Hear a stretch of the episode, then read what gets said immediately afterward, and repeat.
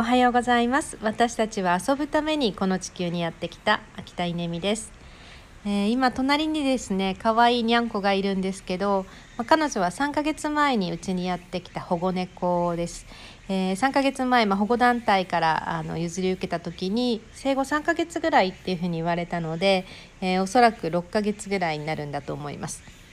この子がですねここ1日2日なんかちょっと様子が違うんですよね。え、体調が悪いっていうことではなくてなんか違うんですでそれを私は気づいていて、え、そしたら今日の朝主人があの家を出る時に「青はここ1日2日で大人になったな」って言うんですよ。でああ気づいてるんだと思ってでそうだよねっていう話をしてたんですけどまあどういうことが起きてるかというとご飯を食べている時にいつもだったら私の手元に来ますがうーんなんか自分の部屋であのちっちゃなゴミを転がして遊んでるとかですね、えー、なんか呼んでも来ないとかですね、えー、お見送りに来ないとか。迎えに来るけどもう結構顔見てすぐあのどっか行っちゃうとかですね。なんかそんな感じなんです。で、えー、私は猫詳しくないですけどあの1年で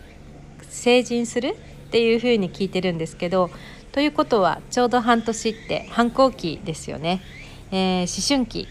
だから人間の子だったらうぜえとかあっち行けとか なんかそんなことを言う時期なんじゃないかなと思うんですけど、まあ、にゃんこなので話さないっていうのは可愛いものですよね、えー、そんな猫が隣にいます。聞いてますか？あなたのこと話してますよ。えー、っとまあそんなにゃんことともに今日午前中は経理の仕事をしてました、えー、決算なんですね。えー、今年私は創業20年なので、まあ、決算も20回目なんですけれども、まあ、会社をいくつかしていると年にいくつかの決算がやってきますが